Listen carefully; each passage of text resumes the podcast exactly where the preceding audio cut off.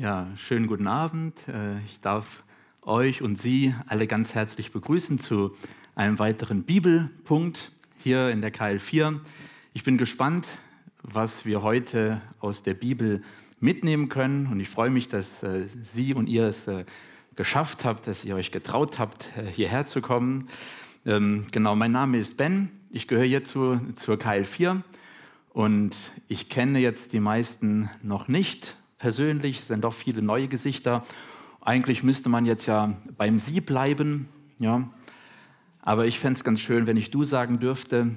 Aber falls einer ein Problem damit hat, also wenn jemand gerne Sie angeredet möchte, dann soll er sich jetzt kurz melden. Dann, äh, ja, dann bleibe ich beim Sie, also das ist okay. Also, okay, dann sag mal du. Genau. Wir hatten bisher äh, verschiedene äh, ganz spannende Themen hier im Bibelpunkt. Wir haben hier nochmal so eine Übersicht, was wir bis jetzt alles hatten. Vielleicht wart ihr schon bei einigen dabei, habt was mitgenommen.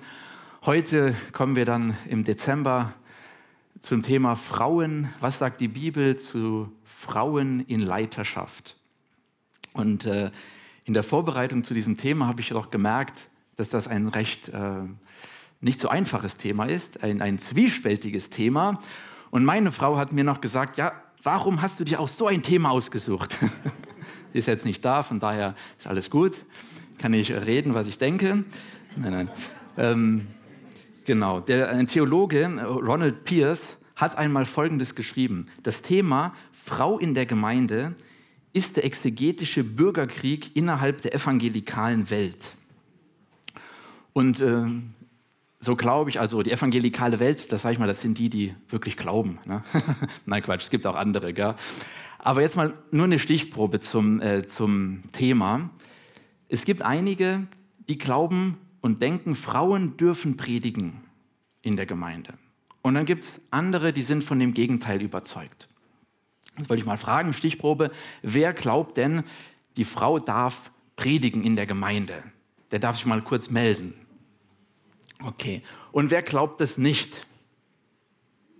Also, es gibt schon Unterschiede. Wer glaubt, die Frau darf leiten in der Gemeinde? Schon weniger. Wer glaubt es nicht? Auch weniger. Naja, interessant. Ich werde jetzt mal geschaut, wie viele Frauen und Männer sich so melden. Also ich werde euch heute Abend mal sagen, was ich glaube zu diesem, zu diesem Thema. Ich würde äh, zu Beginn noch kurz beten. Jesus, ähm, wir danken dir, dass du Worte des Lebens hast, Herr, dass du die Wahrheit bist, Herr. Und wir beten, dass äh, du uns die Augen aufschließt für das, was, was wichtig ist, Herr. Und so lass einfach uns deine Worte hören, lass uns alles prüfen, Herr, und dein Wort erkennen, was äh, dir wichtig ist, Gott.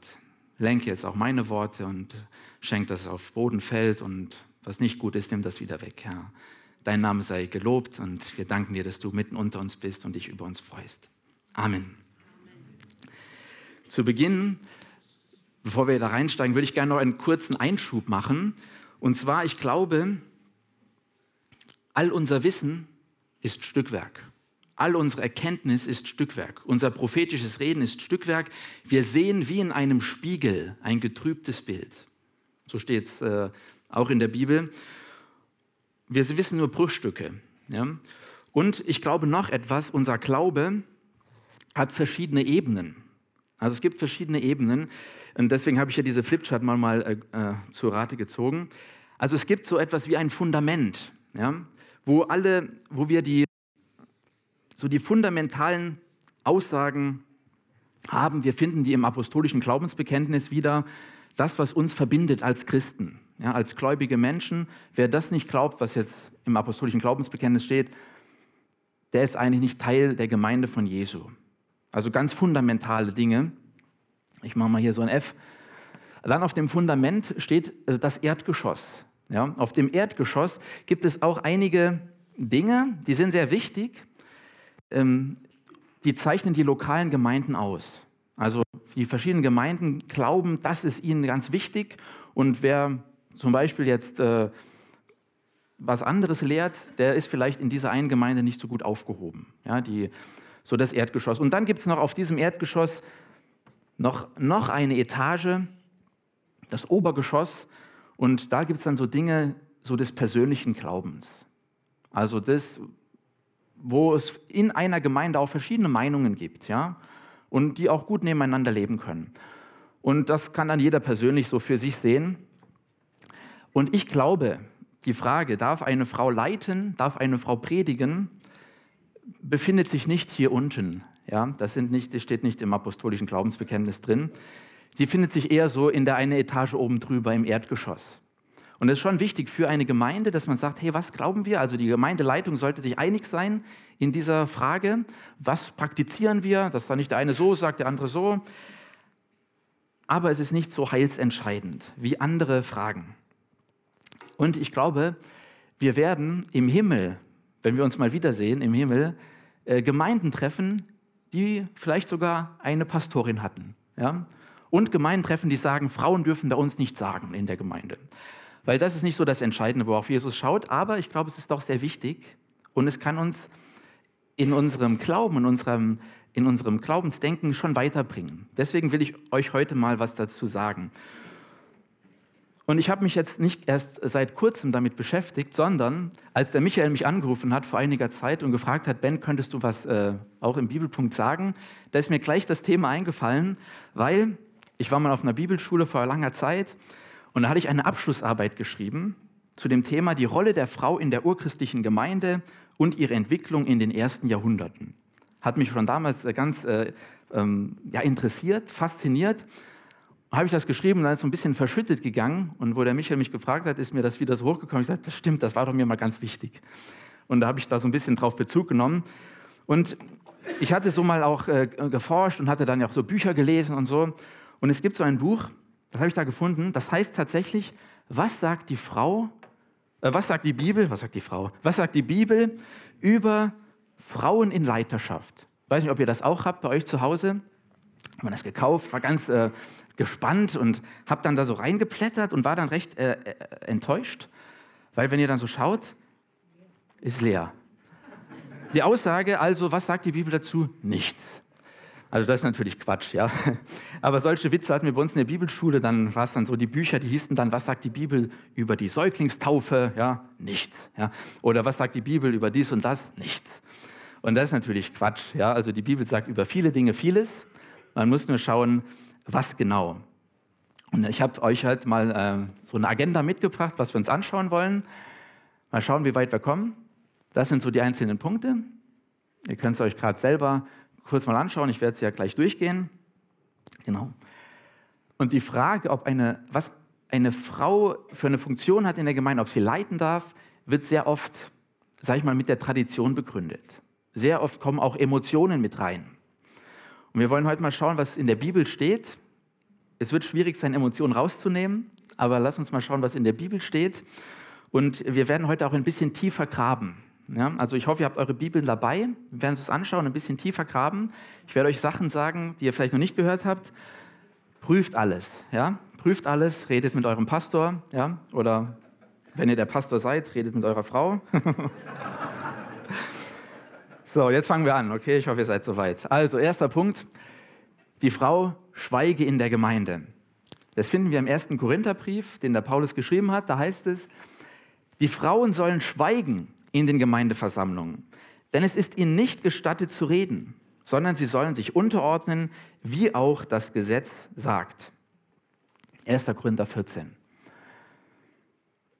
Ganz kurz zum Hintergrund. 1. Korintherbrief wurde von Paulus geschrieben ähm, auf seiner dritten Missionsreise. Er war zu, zum Ende, er war in Ephesus. Wir lesen davon am Ende vom Korintherbrief, so um das Jahr 54, 55 nach Christus. Und Korinth, wenn ihr das euch so anschaut, Korinth war ja in Griechenland, es war eine Hafenstadt. Also Hafenstadt, da kamen viele Leute von überall rein, viele Kulturen kamen da rein und äh, multikulturell. Äh, es waren auch sehr viele Religionen dort vertreten, religiö religiöse äh, Mysterienkulte. Ganz bekannt der Tempel von Aphrodite, der Liebesgöttin. Dort gab es dann tausend Priesterinnen, die dort äh, ihren Dienst taten. Die Stadt Korinth war für ihre sexuelle Unmoral bekannt damals. Und die Gemeinde in Korinth war da mittendrin. Und Paulus schreibt dieser Gemeinde einen Brief. Warum?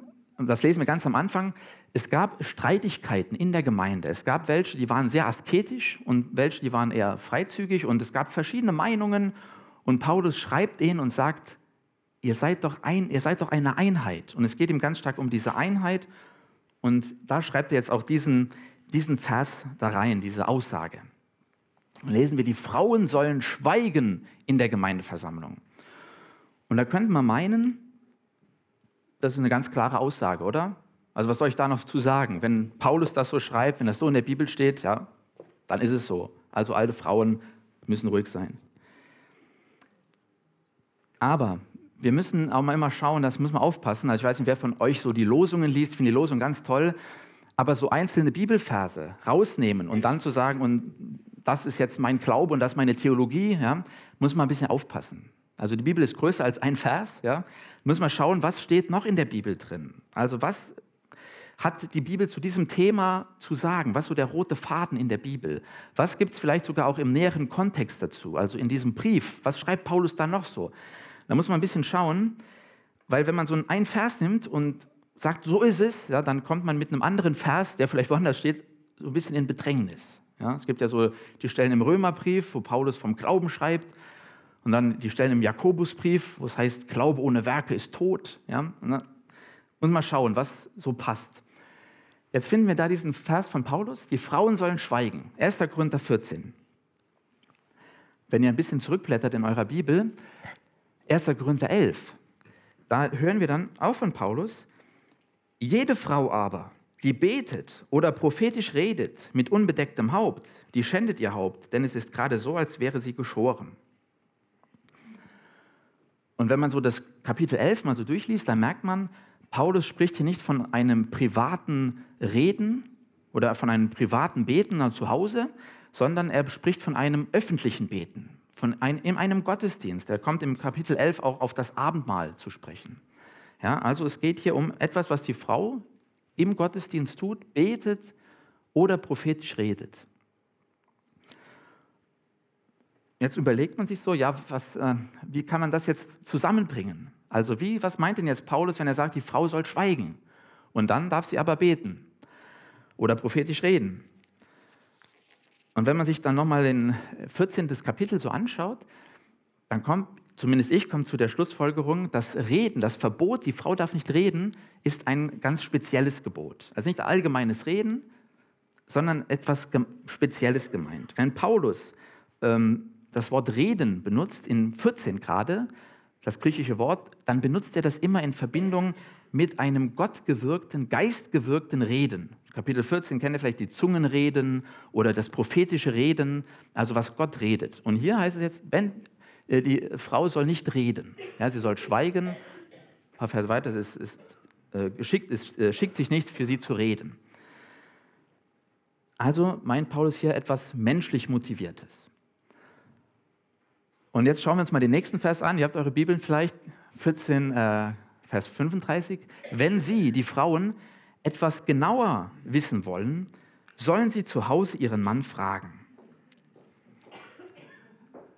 Das steht dann gleich hinten dran. Also sie sollen nicht reden, sondern wenn sie etwas genauer wissen wollen, sollen sie zu Hause ihren Mann fragen. Und das heißt, für mich, heißt es, es geht jetzt nicht, dass sie gar nichts reden dürfen im Gottesdienst. Es heißt auch nicht, sie sollen nicht beten, sie sollen auch nicht, nicht Zeugnis geben oder nicht lehren oder nicht predigen oder nicht prophetisch reden. Das steht da alles nicht drin, sondern sie sollen nicht äh, Fragen dazwischen reinrufen. Ja, sie sollen nicht äh, Zwischenfragen stellen, sondern sie sollen ihren Mann fragen, weil sonst wird der Gottesdienst im Ablauf gestört. Und es war damals ganz gang und gäbe in den Synagogen, die kamen ja viele auch von dort her, dass immer so zwischengefragt wurde. Also hat der Prediger oder Redner was gesagt aus der Tora und dann wurde was zwischengefragt, um nochmal nachzuhaken. Die Männer haben das gemacht, ne? die Frauen durften ja gar nicht da sein, aber die Männer haben das gemacht, zwischengerufen und Paulus sagt, so soll es bei uns nicht sein.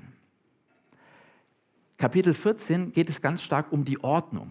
Heißt es, Gott ist ein Gott der Ordnung. Ja, nicht nicht äh, der Unordnung, sondern des Friedens, so heißt es.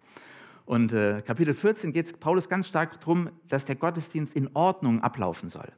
Und in diesem Zusammenhang sagt er jetzt, und die Frauen sollen schweigen, sie sollen nicht dazwischen reden. Warum sagt Paulus aber das jetzt gerade den Frauen, er hätte es den Männern auch sagen können. Ich erkläre mir das so, Frauen damals waren etwas anders als heute. Ja, also die Frauen damals, die waren nicht so gebildet, wie ihr es heute seid. Ja. Die, äh, die durften ja gar nicht so jetzt Bildung genießen und so. Die waren oft auch zu Hause und waren halt in ihren Rollen festgefahren. Und jetzt hatten sie halt so Freiheit, durften mit in den Gottesdienst, aber haben halt nicht so viel verstanden. Und dann haben sie halt immer mal dazwischen gefragt. Und da sagt Paulus, das soll nicht so sein, so ein Hin und Her, sondern fragt dann zu Hause ihren Mann. Ist auch die Frage, was die Frauen machten, die keinen Mann hatten. Ja? Das weiß ich jetzt nicht. Also die mussten irgendwo anders fragen. Und dann begründet Paulus das hier auch äh, mit dem äh, das Gebot. Es sagt, es ist für die Frau eine Schande, in der Gemeinde zu reden. Steht, ich glaube, Vers 36 oder so. Und äh, diese Schande, das nennt sich, äh, das griechische Wort heißt äh, Eichron. Und dieses Eichron, das nimmt Paulus auch in 1. Korinther 11. Das ist auch interessant. Lest mal, was da Paulus über die Frauen schreibt und sagt, es ist für die Frau eine Schande, ihr Haar abzuschneiden oder gar zu scheren. Ja? Und ich meine, wir sind heute, haben die Frauen auch meistens längere Haare, so im Alter werden sie immer ein bisschen kürzer, aber trotzdem, wir sind ja auch, wir sagen, ja, es sind lange Haare, ne? aber wenn jetzt eine Frau mit kurzen Haaren kommt, ist auch nicht so schlimm, oder? Aber Paulus schreibt es ja so in der Bibel. Und da muss man verstehen, damals eine Frau, die geschorenes Haar hatte, war eine Prostituierte. Also die erkannte man daran. Und von daher würde ich wieder schon sagen, ist was Kulturelles auch, was damals war. Und eine Schande für die Frau, so auch eine Schande zu reden, hat also was damit der Kultur zu tun. Muss man verstehen, in Korinth waren halt auch Frauen manchmal sehr aktiv in anderen kulturellen Kreisen, religiösen Kreisen das war Paulus nicht so lieb. Ja? So sollte es nicht sein. Kommen wir jetzt zu einer ganz äh, interessanten Frage. Darf eine Frau lehren in der Gemeinde, predigen in der Gemeinde? Kapitel 11. Ähm, jede Frau, die betet oder prophetisch redet. Und jetzt die Frage, was heißt prophetisch reden? Letzte Woche hatte der Michael ja über die Gabe der Prophetie gesprochen. Und ähm, vielleicht war der da, er hat es so definiert, Prophet, die Gabe der Prophetie heißt im Auftrag Gottes die Worte Gottes spontan verkündigen. Meist nicht für die Zukunft, sondern in eine aktuelle Situation. Und das finde ich eine gute Definition, weil das stimmt. Das Wort Propheteo oder Propheteo heißt nicht, es heißt schon was Zukünftiges. Das steckt auch mit drin, also etwas Zukünftiges ansagen. Aber meistens heißt es doch, die Offenbarung Gottes in eine Situation hineinsprechen. Die Worte Gottes in eine Situation hineinsprechen. Etwas Verborgenes enthüllen. Vielleicht kennt ihr die Stelle, wo Jesus äh, gefoltert wird, verhüllt und er sagt, und dann sagen sie zu ihm, ja, du bist ein Prophet, prophezeie, wer dich geschlagen hat. Also etwas Verborgenes äh, ansprechen durch die Offenbarung Gottes. Ein Prophet sieht also nicht unbedingt in die Zukunft, sondern in das Herz der Menschen und spricht von Gott motiviert etwas an. Ja, also prophetisch predigen. Ich hoffe, wir predigen immer mal wieder prophetisch, dass wir Dinge ansprechen, die verborgen sind, Dinge, die im Herzen sind. Und äh, mein Bibelschullehrer, ich habe euch mal ein Zitat von ihm mitgebracht, oder Bibelschuldirektor war das sogar, ähm, damals, der hat Folgendes dazu äh, gesagt. Ich bin der Überzeugung, dass das, was die Bibel mit prophetisch Reden beschreibt, sich zwar nicht in dem erschöpft, aber doch in vielem dem nahe kommt, was wir heute unter Predigen oder Gottes Wort auslegen verstehen. Nach 1. Korinther 14 ist der Effekt prophetischen Redens in der Gemeinde, dass Ungläubige, die in den Gottesdienst kommen, von ihrer Sünde überführt werden. Nach 1. Korinther 14,31 bewirkt das prophetische Reden, dass alle lernen und getröstet werden. Und gerade das versuchen wir ja auch mit der Auslegung des Wortes zu erreichen. Überführung, Weiterführung und Trösten. Und ich glaube das auch, dass in diesem prophetisch Reden das auch drinsteckt, dass wir das Wort Gottes in eine Situation hineinsprechen, was in der Predigt eigentlich passieren sollte. Und meine Meinung ist, da kommen wir aber nachher auch nochmal näher zu, dass Frauen auch predigen dürfen und sollen, wenn Gott ihnen was aufs Herz legt. Aber kommen wir jetzt zum nächsten Punkt, der auch äh, dem vielleicht so ein bisschen hineinläuft. Ich gestatte einer Frau nicht, dass sie lehre. Finden wir im äh, ersten Timotheusbrief, auch von Paulus. Einer Frau gestatte ich nicht, dass sie lehre, auch nicht, dass sie über den Mann herrsche, sondern sie sei still. Hm. Auch ähm, ziemlich klare Aussage. Ja. Jetzt müssen wir wieder mal schauen, was ist das für ein Brief, an wen ist er geschrieben, was will Paulus damit bewirken. Hm. Und Paulus schreibt den an seinen Schüler Timotheus ist einer der späten Paulusbriefe, also er schreibt ihn ähm, in der Gefangenschaft wahrscheinlich, so 62, 66 nach Christus. Und er schreibt ihn an Timotheus, der in Ephesus ist, den er ja in Ephesus gelassen hat, und schreibt ihm, um ihm etwas an die Hand zu geben, mit dem er den, äh, den Irrlehrern entgegentreten kann. Also da gaben schon einige auf, die haben halt falsche Lehren verbreitet und Paulus gibt dem Timotheus was an die Hand und sagt, damit sollst du dem entgegentreten. Lest euch mal den Brief durch, und auch die beiden die drehen sich so darum, wie kann Timotheus jetzt da was machen? Und diese Irrlehrer, die werden auch da so beschrieben, 1. Timotheus 4,3, da heißt es, sie verbieten zu heiraten. Ja, sie stellen sich gegen die Ehe und Familie und sagen, das ist unwichtig, ja, ungeistlich, das brauchen wir nicht. Und Paulus hebt immer wieder den Wert von Ehe, von Familie, hebt immer wieder hoch. Jetzt, ähm, sind wir hier, also Paulus äh, schreibt es so. Und jetzt lest mal zum Beispiel 2. Timotheus 3, Vers 6. Da heißt es, dass vor allem die Frauen in der Gemeinde so diesen Irrlehrern Glauben schenken. Und dann 1. Timotheus 5, äh, 11 bis 15, da heißt es, dass die jungen Witwen, da gab es junge Witwen, gegen die Paulus auch so ein bisschen schreibt, sagte, die haben nicht nur ihre Türen geöffnet für diese Irrlehren, sondern die laufen sogar von Haus zu Haus und verbreiten das, was da so an Irrlehren kursiert. Ja? Von daher seid ihr jetzt, ich gestatte einer Frau nicht, dass sie lehre. Wenn man das in diesem Zusammenhang sieht, macht es ein bisschen Sinn. Trotzdem ist es ja eine ziemlich allgemeine Aussage. Wieder schauen, was sagt die Bibel noch so dazu. An anderen Stellen, da fordert Paulus ja, Paulus, auch Frauen auf, dass sie lehren sollen. Ja, zum Beispiel in Titusbrief, da heißt es an die älteren Frauen, kann man so sagen, die älteren Frauen, ne, an die jüngeren, äh, aber sie sollen äh, fähig sein, Gutes zu lehren, sagt Paulus, Titus 2, Vers 3, und die jüngeren Frauen dazu anzuleiten, ihre Männer und ihre Kinder zu lieben. Da heißt es dann, die alten Frauen sollen sich verhalten, wie es sich für Heilige geziemt. Und dieses Wort für Heilige ist ganz interessant. Ähm, das heißt Hiero äh, Hieroprepeis oder irgend. Also so ein Wort, so ein griechisches Wort, fand ich interessant. Das heißt auf jeden Fall für Heilige, aber das kann auch wie für Priester. Das hat etwas mit Priesterschaft zu tun. Kann das äh, bedeuten. Das heißt sozusagen, okay, eine Priesterschaft. Hat Frau vielleicht was mit Priesterschaft zu tun? Ich komme da nachher nochmal drauf. Im Timotheusbrief, im zweiten Timotheusbrief, da schreibt Paulus ja dem Timotheus, dass er etwas von seiner Mutter und von seinen Vorfahren äh, mitbekommen hat. 2 Timotheus 1, Vers 5. Und da zeigt sich doch, okay, also die Frau ist jetzt nicht so ganz von der Lehre ausgeschlossen. Ja, also irgendwie gibt die schon auch was weiter. Der Timotheus selbst hat was mitbekommen. Jetzt schauen wir uns mal den Timotheusbrief an. Da schreibt Paulus dann im fünften Kapitel folgendes. Doch auch die Frau wird gerettet werden dadurch, dass sie Kinder zur Welt bringt. Also ich wusste nicht, ob ihr das, so, äh, ob ihr das wusstet, ähm, aber so äh, schreibt es Paulus. Ihr Frauen, ihr werdet gerettet werden, wenn ihr Kinder zur Welt bringt. Da denken wir jetzt, warum schreibt Paulus das so? Also was, was, was will er damit uns sagen?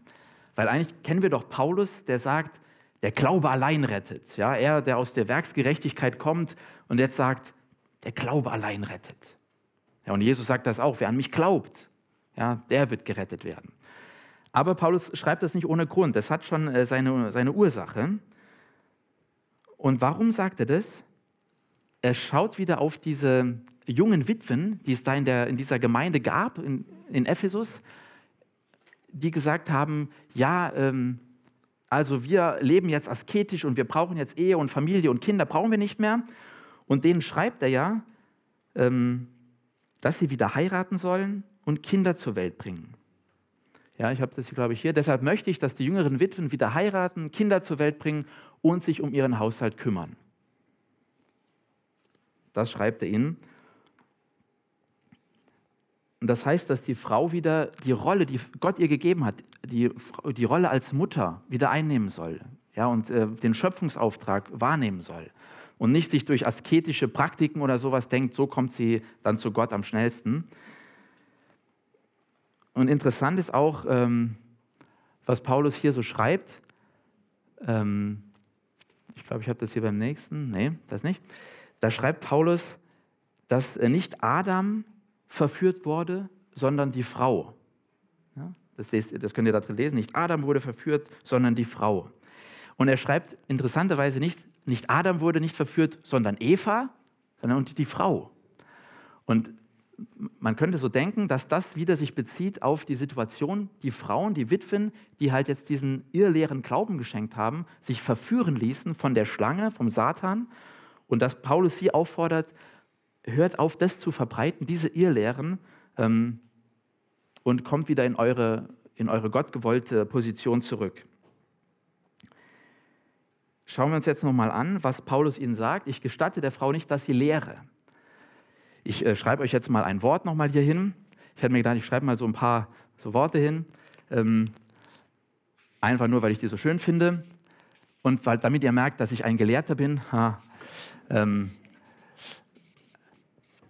so, ähm, lehren, die Daskein, die Daskolus, ja, heißt also zu lehren. Und wenn man das so mal schaut im Judentum, da hieß es schon, ähm, wo habe ich das? Äh, die Auslegung des Gesetzes als der Zusammenfassung des geoffenbarten göttlichen Willens. Aber wenn man sich das Wort anschaut, im Neuen Testament, da geht es ganz viel, gibt es ganz viele Stellen, wo das vorkommt. Paulus benutzt das an ganz vielen Stellen, wo es darum geht, andere zu unterweisen, andere aber auch nur zu informieren, etwas mitzuteilen, ja?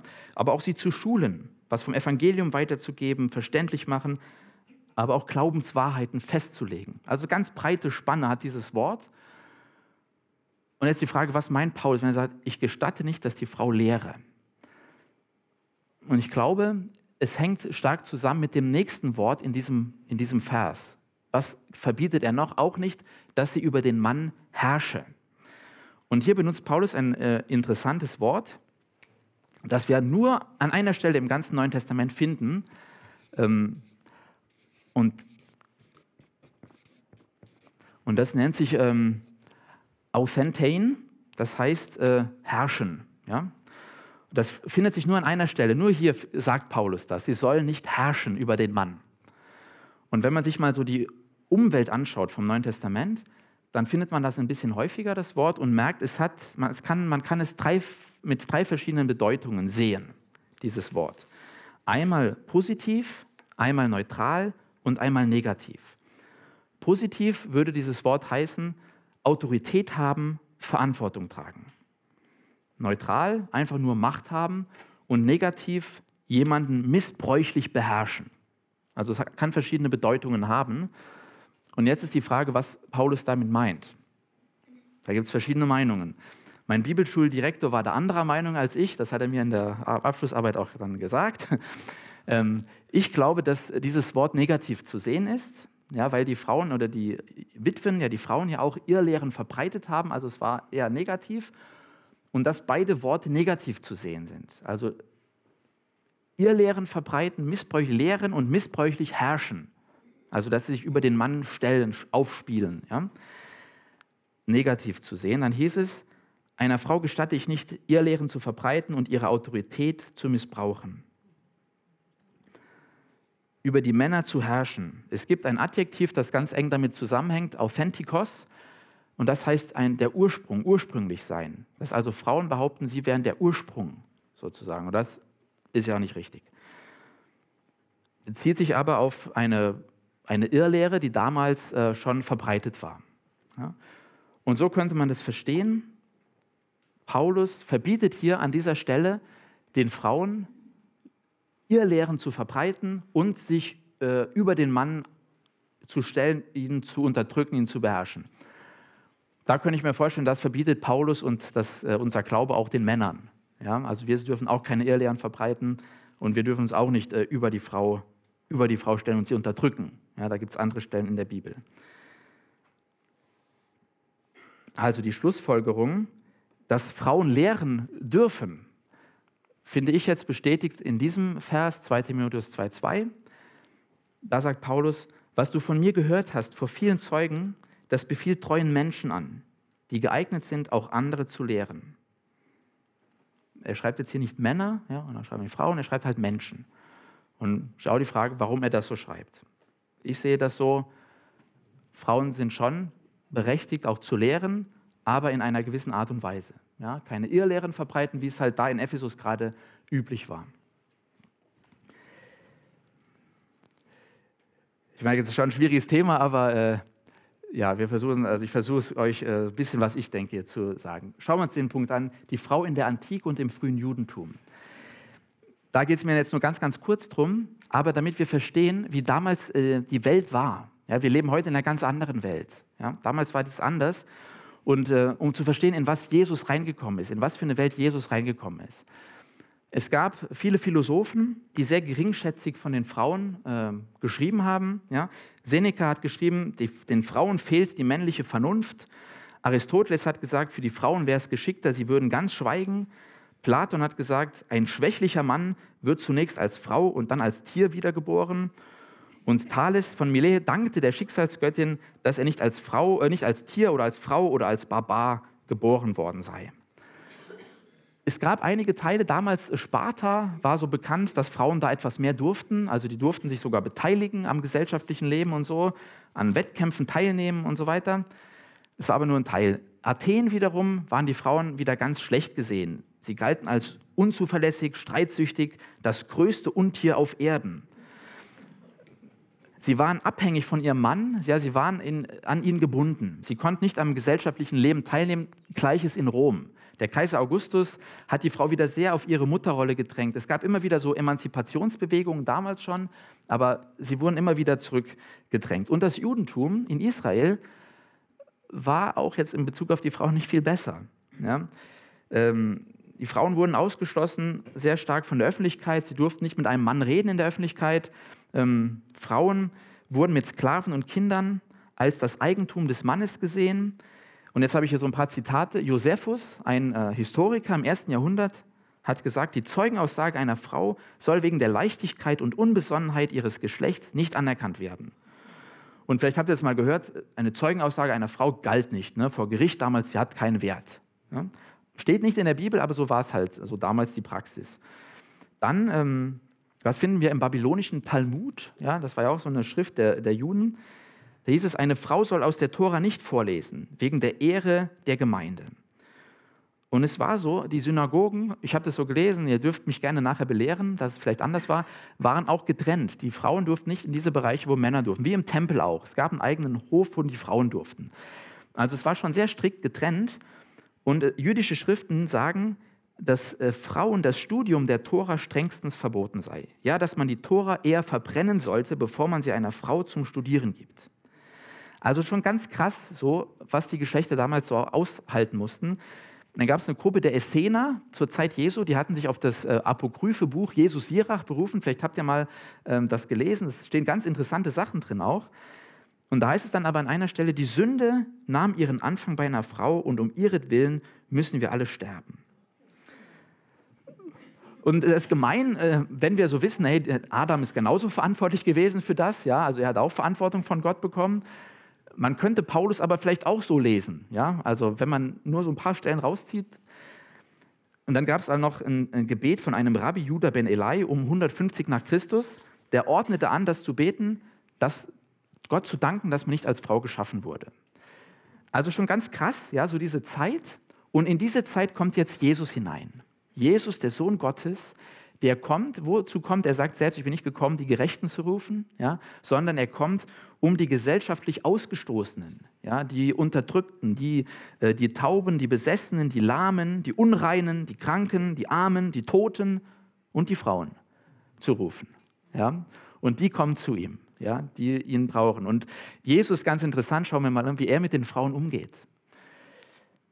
Er nennt beide Geschlechter Kinder Abrahams. Ja, also die Männer, Söhne Abrahams und die Frauen, hier in Lukas 13, Vers 16, gibt es so eine verkrümmte Frau und Jesus sagt, nennt sie Abrahams Tochter, die der Satan schon 18 Jahre lang gebunden hat. Wo die sagen, ja, was musst du sie jetzt heilen und so am Sabbat und so. Und Jesus sagt, Abrahams Tochter. Und das war etwas ganz Besonderes, weil damals Abrahams Tochter hieß eigentlich nur äh, das Volk Israel. So, also das war nicht jetzt äh, für Frauen vorgesehen. Es war eine ganz besondere Bezeichnung. Jesus gibt sie einer Frau. Was tut Jesus mit den Frauen? Ich habe euch hier mal so eine Liste gemacht. Ähm, er redet mit ihnen als Mann, schon ziemlich damals schon unüblich, ja, als Rabbi. Er lehrte sie, er heilte die Frauen, er vergab ihnen ihre Sünden, er rief sie in die Nachfolge. Und also er wendet sich ihnen zu in ganz besonderer Liebe. In der Liebe Gottes wendet er sich allen Menschen zu, auch den Frauen. Und er, gibt, er wertet sie auf. Ja, er erklärt die Frauen eigentlich als rein, was damals irgendwie nicht so üblich war, und macht sie zu Mitgliedern der Gesellschaft. Also er gibt ihnen einen ganz neuen Stellenwert. Und Jesus, er rief sie in die Nachfolge, also er ruft Männer und Frauen. Ihr kennt ja vielleicht die Geschichte von Maria und Martha. Ähm, und das ist ganz interessant, äh, wo Martha sich dann, also Jesus hat, kommt zu Besuch, ähm, Martha kümmert sich um alles und äh, ist so eigentlich das Bild der Frau damals, ja, vielleicht heute auch manchmal, aber sie kümmert sich um alles. Und Maria setzt sich zu den Füßen von Jesus und äh, Jesus sagt dann auf die Kritik von Martha, sie hat das Bessere gewählt, das soll nicht von ihr genommen werden. Also sie äh, emanzipiert sie sozusagen aus dieser Rolle der Hausfrau und sagt, ich brauche auch Frauen als Jünger. Ja? Ich brauche nicht nur Männer, also ich soll auch Frauen meinen Worten hören. Ähm, genau. Die zwölf Apostel sind nun mal da, ja, die zwölf Apostel, aber Lukas nennt auch viele Frauen, die mit den zwölf Aposteln und mit Jesus in dieser Jüngerschaft zusammen waren. Lukas 8, 1 bis 3. Und ganz interessant, Lukas nennt diese Frauen auch mit Namen. Und das ist was Besonderes. Damals, wenn jemand mit Namen genannt wurde, ist schon was Besonderes. Und in Gegenüberstellung mit Männern äh, sind die Frauen, wenn ihr mal so die Evangelien lest, auch meistens irgendwie besser dargestellt. Ja, gut, vielleicht waren es auch mehr Männer, die da mit Jesus zu tun hatten. Aber Frauen werden eigentlich nie negativ dargestellt. Es gibt keine Frau, die sich gegen ihn stellt, sondern alle kommen so zu ihm. Und selbst im Gegensatz zu den Jüngern, die ihn ja verlassen, so am Ende, ja, sind die Frauen mit ihm noch am Ende am Kreuz dabei. Johannes auch, ja, der war auch noch da, aber die Frauen sind da. Und Markus spricht hier, äh, Markus 15, 40 bis 41, da sagt er, Maria Magdalena und Maria, die Mutter Jakobus und des Kleinen und des Joses und Salome, die ihm nachgefolgt waren, als er in Galiläa war und ihm gedient hatten. Und viele andere Frauen, die mit ihm hinauf nach Jerusalem gegangen waren. Also die waren bis zum Kreuz dabei. Ich habe ein interessantes Zitat aus meiner Abschlussarbeit auch. Äh, da hieß es, am Sterbetag des Sokrates wird die Frau aus seiner Nähe verbannt. Hingegen sind es gerade Frauen, die unter dem Kreuz Jesu ausharren. Also da sieht man so, wie Jesus mit den Frauen umgeht. Ganz untypisch für seine Zeit, ganz untypisch für einen Rabbi. Und ihr wisst auch, so um äh, die Auferstehung, Kreuzigung, Auferstehung, kommen wieder die Frauen. Ja, also die können irgendwie jetzt gar nicht mehr da von ihm loslassen, so von Jesus. Und die kommen, er begegnet ihnen als erstes. Äh, und er gibt ihnen einen Auftrag. Er sagt, geht hin zu meinen Brüdern und sagt ihnen, dass ich ihnen vorausgehe nach Galiläa und so. Und äh, wir haben ja vorhin gehört, Frauen damals hatten keine Rederecht vor dem Gericht und so. Ihre Zeugenaussage galt nichts. Und das ist auch interessant, Lukas 24, 11, da heißt es dann von den Jüngern, und es erschien ihnen diese Worte, als wär's Geschwätz. Und sie glaubten es ihnen nicht. Ja? Ich weiß nicht, vielleicht hat es auch was zu tun, dass es auch Frauen waren. Aber so war damals die Praxis zumindest, dass man Frauen nicht unbedingt glaubte. Aber Jesus ruft sie gerade. Jetzt muss man aber schon zugeben, die zwölf Apostel, die Jesus gewählt hat, waren alles Männer. Und auch als Judas, der Verräter, dann aus diesem Zwölferkreis ausschied, wurden zwei Männer aufgestellt, die seinen Platz einnehmen sollten. Und wurde dann auch Matthias gewählt als Nachfolger. Und ich glaube, Jesus als Sohn Gottes hätte die Freiheit gehabt, auch eine Frau in seine Jüngerschaft, also in seinen engsten Kreis zu rufen. Hat er jetzt so nicht gemacht. Warum? Weiß ich nicht. Ja, vielleicht, man kann sagen, die zwölf Apostel sollen vielleicht symbolisch stehen für die zwölf Stämme Israels, für zwölf Söhne Israels deswegen zwölf Männer. Weiß ich nicht, ob das eine Erklärung ist.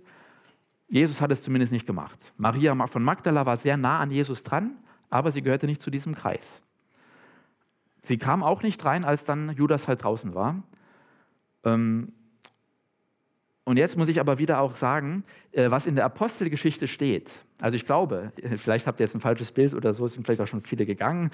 ich glaube, was in der Bibel steht, ist das Wort Gottes und das, und, äh, das Wort Gottes richtet mich, nicht ich richte das Wort Gottes. Und ich muss mich drunter stellen und alles, was drinsteht, ist die Wahrheit. Aber ich will es verstehen. Ähm, und ich glaube, dass in der Apostelgeschichte wie auch im Alten Testament, nicht alles, was da drin steht, für uns bindend ist. Ja, das sind Geschichten, die da drin stehen, Geschichten von Menschen, die unter Gottes Gnade gelebt haben und die versucht haben, Dinge zu machen.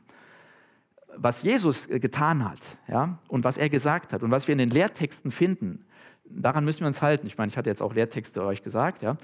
Aber in der Apostelgeschichte stehen ganz oft auch Dinge, wo man halt was versucht hat, ja. Und Gott hat seine Gnade dazu gegeben. Und ich glaube, wo Petrus, ja, wo die da zusammen waren, gebetet haben und Petrus steht irgendwann auf und sagt, Männer, jetzt müssen wir mal was tun. Ja, äh, einer muss sein Amt empfangen, ja, was von dem, der von uns gegangen ist. Und er sagt, einer von diesen Männern, die bei uns gewesen sind, könnt ihr mal nachlesen, Apostelgeschichte 1,21. Ich glaube nicht, dass das unbedingt inspiriert war von Gott. Ja? Also, dass Petrus dann so gesagt hat, jetzt lass uns mal was machen weil der Heilige Geist interessant kam, ein Kapitel später. Ja? Vielleicht hätte er einfach mal warten müssen.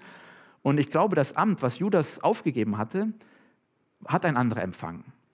Aber nicht Matthias unbedingt. Ja, sie haben ein Los geworfen und so, wer es dann kriegen soll. Ich glaube, Gott hat Matthias auch benutzt. Ja, er benutzt unsere Schwachheiten. Aber Paulus kam später als der Apostel dazu. Vielleicht hätte auch Maria von Magdala das erfüllt, aber sie war jetzt halt nicht dabei.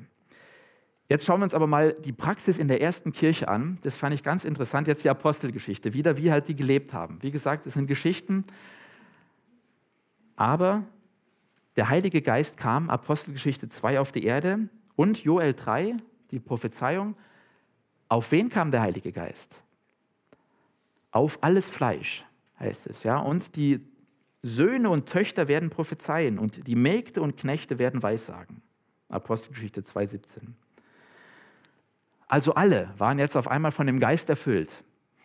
Und dann ist es interessant, wie die Kirchengeschichte losgeht und wie von Anfang an die Frauen mit dabei waren. Klar, es waren Männer, die geprägt haben immer noch, aber es waren auch die Frauen. Schauen wir mal. Genau. Wir haben gelesen, dass äh, nach der Auferstehung die äh, Apostel zusammengekommen sind in Jerusalem, haben gebetet, die elf. Und was lesen wir dann? Apostelgeschichte 1,14. Sie waren einmütig im Gebet samt den Frauen und Maria, der Mutter von Jesus und seinen Brüdern. Und wenn ihr da lest, samt den Frauen, dann waren das nicht die Frauen von den Aposteln, sondern dann waren das die Frauen, die halt bei Jesus dabei waren. Und dann hören wir jetzt die Geschichte der ersten Kirche. Da werden ganz viele Frauen mit Namen erwähnt. Wie gesagt, mit Namen, das ist was Besonderes. Da gab es einige, die sogar Hausgemeinden in ihrem Haus sich versammeln ließen. Und vielleicht, das glaube ich, auch diesen Gemeinden vorstanden. Also nicht nur beherbergten und sich darum kümmerten, sondern vorstanden. Und dann lest ihr hier diese Namen, ihr könnt das einmal nachlesen, von diesen verschiedenen Frauen. Und dann gibt es hier noch sowas, äh, Frauen verbreiteten das Evangelium, wurden deswegen verfolgt. Von Paulus lesen wir, er verfolgte Frauen und Männer. Ja? Und das heißt, für ihn muss es also am Anfang schon irgendwie auch die Frauen eine Gefahr gewesen sein, die hier für das Evangelium eingestanden sind. Und jetzt kommen wir zu etwas ganz Interessantem. Die Grußliste im Römerbrief. Römer 16, das letzte Kapitel im Römerbrief. Da begrüßt Paulus ganz, ganz viele Leute und unter anderem neun Frauen. Ich habe hier so ein paar rausgenommen, mal exemplarisch. Neun Frauen. Phoebe steht als erstes. Ähm, die wird als äh, Diakonin, als Dienerin der Gemeinde genannt. Diakonin. Ja, Diakonon tes Ecclesias. Ich schreibe es jetzt nicht auf, äh, ich, äh, ich sage es euch einfach nur. Ähm, er sagt, sie ist ein Beistand gewesen für mich und für viele andere, ein Beistand Prostasis, oder oh, Prostatis. Und Paulus gibt ihr hier den gleichen Titel wie einem Diakon. Also sie wäre ein Diakon der Gemeinde und Prostatis heißt an manchen Stellen auch ein Vorstand. Dann Priscilla, die wird immer ja in Verbindung mit ihrem Mann Aquila genannt. Ja, Römer 6, äh, 16, 3 bis 5 und an vielen anderen Stellen. Und ähm, wir hören von ihr, dass sie eine Mitarbeiterin von Paulus war mit ihrem Mann Aquila, dass sie dem Apollos den Weg Gottes noch genauer auslegte. Apostelgeschichte 18, Vers 26. Und jetzt will ich mit euch mal ein kleines, also ein Bibelstudium machen. Schlagt mal eure Bibeln auf, Apostelgeschichte 18, Vers 26. Und jetzt, ich frage einfach, ihr könnt mal schauen, was in eurer Bibel steht. Ich bin mir sicher, in einigen Bibeln steht hier Aquila und Priscilla. Und ich bin mir sicher, in einigen Bibeln steht hier Priscilla und Aquila. Ja. ja. und äh, jetzt denkt ihr euch vielleicht, okay, was hat das für eine Bedeutung? Ja, ist doch eigentlich ganz egal. Ähm, aber wie gesagt, in der Antike war der Name sehr wichtig. Ein, der, wenn der Name genannt wurde, war es sehr wichtig. Und welcher Name zuerst genannt wurde, war auch wichtig. Und jetzt steht hier manchmal der Mann zuerst und manchmal die Frau zuerst. Ähm, und ehrlich gesagt, wir wissen es nicht was zuerst dort stand. Ich glaube, die Frau stand zuerst da. Ich sage euch auch warum. Wir wissen es nicht genau, weil die Apostelgeschichte, die Lukas geschrieben hat damals, auf dem Papier, das er geschrieben hat oder was er hatte, Papyri oder so, das haben wir heute nicht mehr. Aber wir haben ganz, ganz, ganz viele Abschriften. Ja, ganz viele Abschriften, die bis in das erste Jahrhundert zurückgehen. Mehr als von jedem anderen antiken Buch gibt es von der Bibel Textzeugen, Abschriften. Ja? Und deswegen ist die Bibel auch so glaubwürdig, weil sich diese Abschriften ganz mini, minimal unterscheiden. Also fast in, in keinem wichtigen Punkt unterscheiden die sich. Und deswegen können wir das auch so glauben, dass das stimmt, was da steht, oder dass das die ersten Zeugen ge geschrieben haben. An dieser Stelle gibt es jetzt aber einen Unterschied, nur wegen den Namen. Ja? Und ähm, jetzt gibt es, ähm, muss ich mal schauen, ich habe hier so viel aufgeschrieben. Ähm, jetzt hm, gibt es einige Abschriften, die Aquila vor seine Frau stellen. Ja, also da steht dann also die Abschriften dann, dann, dann, die sagen halt Aquila und Priscilla. Und, äh, aber die älteren, die älteren und wichtigeren Zeugen, die zurück, noch weiter zurückgehen, die stellen Priscilla vorher hin. Aber interessant, es gibt so hier in der Bibel, die ich so habe, da steht da der Mehrheitstext, also die vielen Abschriften, die meisten Abschriften nennen dann äh, Aquila zuerst. Aber das sind viele, viele äh, spätere Texte, ja, aber die meisten. Ja, also hat sich dann durchgesetzt, okay, dann nennen wir den Mann mal zuerst. Aber wenn ihr in eurer Bibel dann mal aufschlagt, 2. Timotheus 4,19, da heißt es dann auch wieder Priscilla und Aquila. Und interessant, da gibt es keine Textzeugen, die das anders sagen. Ja, also so interessant, aber die Namensreihenfolge zeigt uns also, dass Priscilla wohl mehr zu sagen hatte als ihr Mann. Ja, also dass sie irgendwie wichtiger war in der, in der Lehre. Könnte man drüber diskutieren, sagt mein Pastor. Schauen wir weiter. Also, Junia, äh, Römer 16, Vers 7. Auch interessant, hier steht in dem griechischen Text das Akkusativ Junian. Und Junian könnte sowohl für eine Frau, Junia, als auch für einen Mann, Junias, stehen. Und jetzt gibt es aber einige Gründe, dass man sagen kann, es ist wahrscheinlich eine Frau, Junia, denn der Name Junias war damals unbekannt. Den gab es also nicht. Junia gab es schon öfter. Dann unterscheiden sich die äh, Namen, also im Akkusativ, nur durch einen Akzent, ob es jetzt Mann oder Frau ist. Und dieser Akzent in den Handschriften, die Akzente haben, deutet auf eine Frau hin. Und der Kirchenvater Johannes Chrysostomus lebt im äh, 4. Jahrhundert nach Christus. Der sagte, wie groß muss doch die Weisheit dieser Frau gewesen sein, dass sie für den Titel Apostel würdig gefunden wurde. Und das ist interessant, Paulus nennt Junia und wie heißt ihr Mann? Habt ihr es gerade? Andro, Andronikus, glaube ich, ähm, als Apostel. Dann schauen wir noch hier weiter, noch ein paar habe ich euch aufgeführt, Maria, Tryphena und Tryphosa und Persis. Von denen schreibt Paulus Römer 6, 6 und Römer 6, 12. Da heißt es, sie haben sich im Dienst des Herrn sehr stark um die Gemeinde gemüht. Und dieses Wort Gemüt, Kopiao, das nutzt Paulus an anderen Stellen für die mühevolle Tätigkeit von Gemeindevorstehern oder für seine Mühen als Apostel. Und interessant, habe ich euch das noch gesagt? Ja, 1. Äh, Korinther 16, 16, ordnet euch äh, auch ihr euch solchen unter und allen, die mitarbeiten und sich mühen. Also das sind auch irgendwie besondere Frauen, die sich besonders hervorgetan haben. An anderer Stelle schreibt Paulus, ordnet euch ihnen unter, also von denen er da so spricht.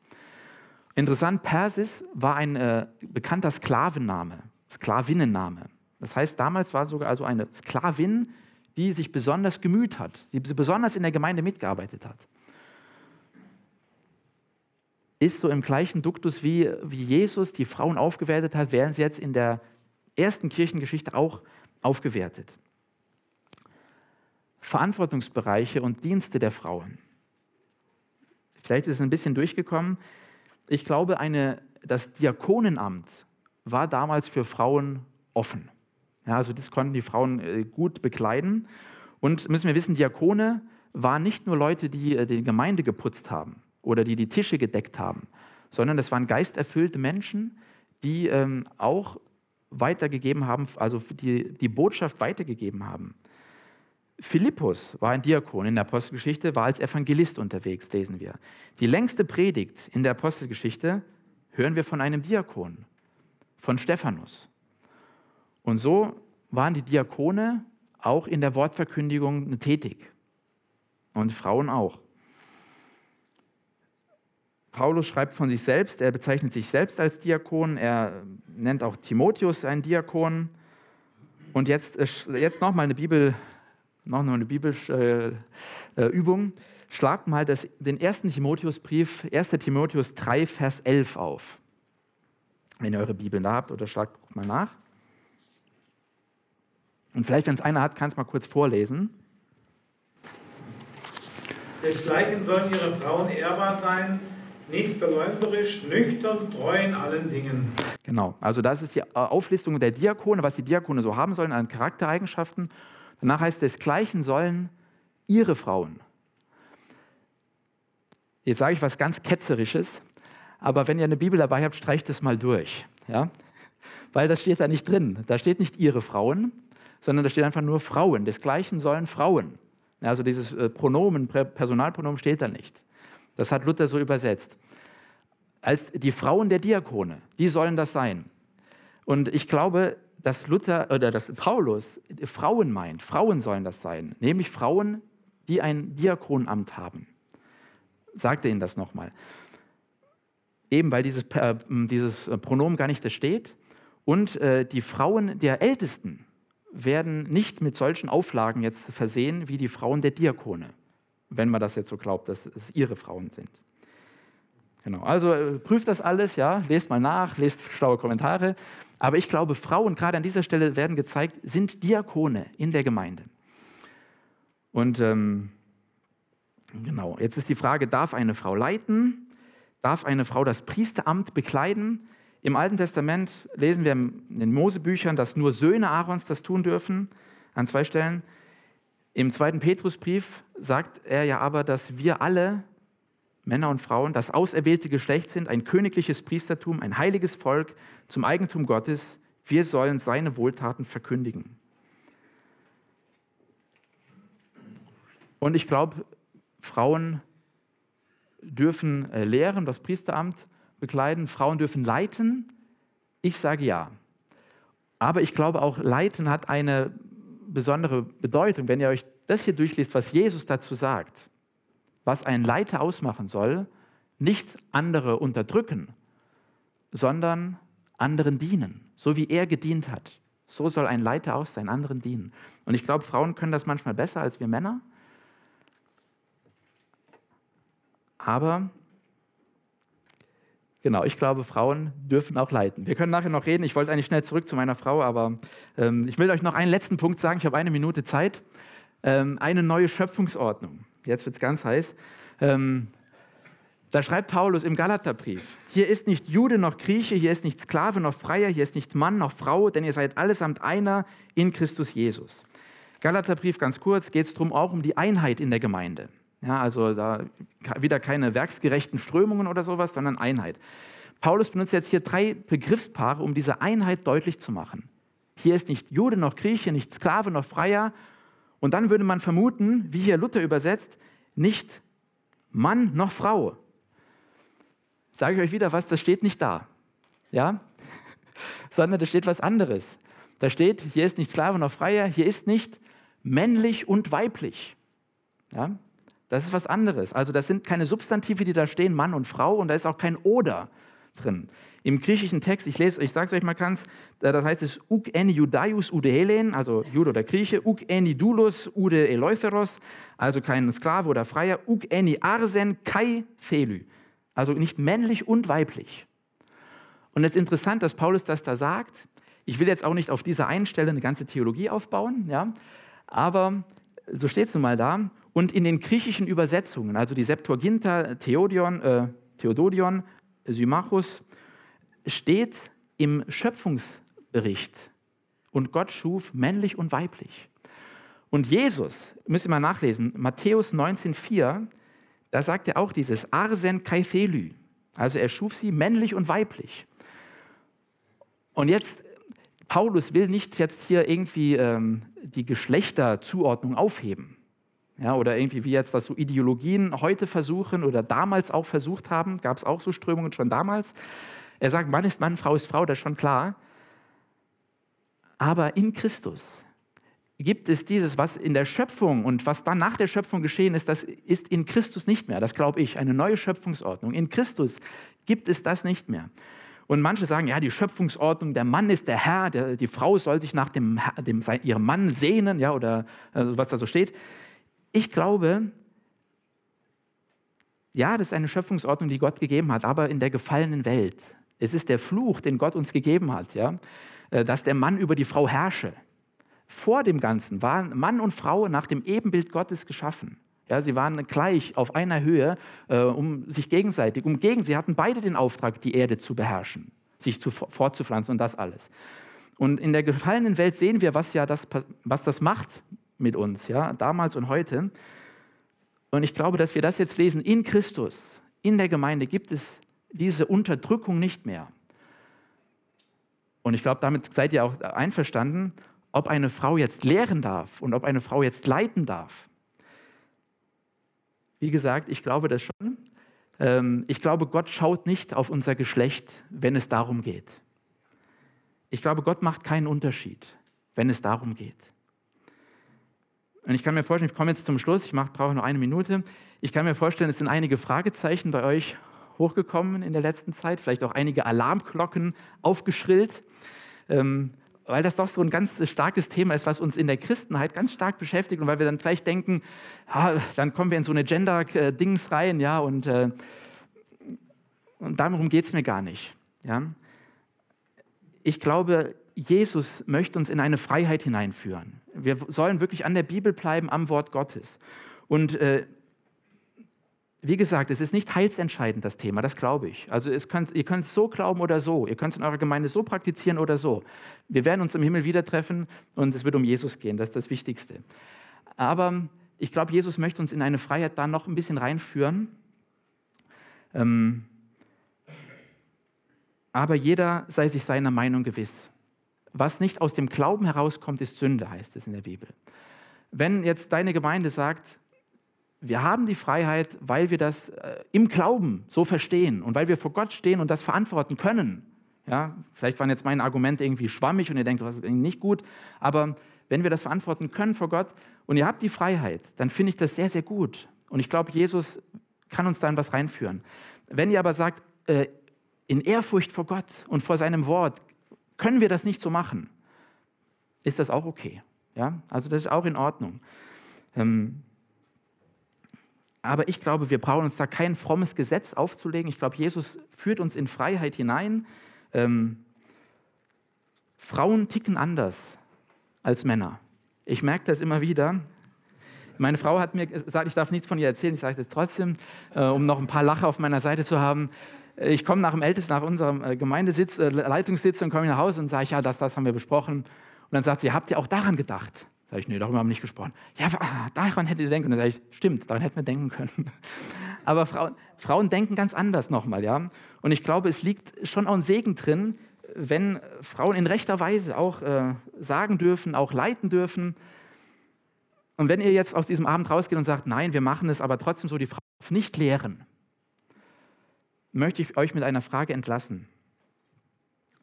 Warum verbieten wir es, Frauen vor der Gemeinde zu predigen, wo mündige Christen sitzen, die alles prüfen können und, sag ich mal, und das vielleicht auch einordnen können? Aber in Kindergottesdienst, da dürfen die Frauen dann gehen, wo die Kinder für ihr Leben geprägt werden und Glaubenswahrheiten aufnehmen, die sie ihr Leben lang tragen. Das äh, ist nur so eine Frage, wo ich denke, dann müssen wir konsequent sein und sagen, dann müssen auch die Männer in den Kindergottesdienst. Und ähm, genau. Genau, soweit. Ähm, genau, ihr dürft es einfach mal mitnehmen. Ich bin selber in einem Prozess, also wie gesagt, in den letzten Jahren war es verschüttet, aber äh, ich glaube, wir können da schon noch in was reinkommen. Ich war in einer Gemeinde zum Glauben gekommen, wo eine Pastorin Vorstand hatte und ich glaube, es war nicht so schlecht. Und über die Wirkungsgeschichte von Frauen im Reich Gottes mal nachzudenken, wäre interessant.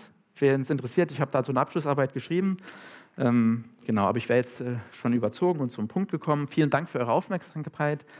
Ähm, noch zum Abschluss Hinweis auf den nächsten Abend. Da wird es dann wieder etwas harmonischer werden. Ähm, die echte Weihnachtsgeschichte. Ähm, genau, ich äh, lasst mich noch kurz beten. Genau. Jesus, danke, dass du unser Herr bist und dass wir letztlich auf dich geworfen sind. Herr, und ähm, wir beten einfach, dass du uns äh, führst und leitest in alle Wahrheit hinein, Heiliger Geist, und dass du uns Dinge aufschließt und ja, dass wir so leben, wie du es möchtest. Hm ja, so segne uns jetzt, du siehst, was wir gehört haben, was in unseren Herzen vielleicht auch gerade steckt. Ja, wir beten einfach, dass du Gutes hervorwachsen lässt. Ja. Ja, segne uns jetzt den Abend und noch alle Gespräche, die stattfinden. Amen.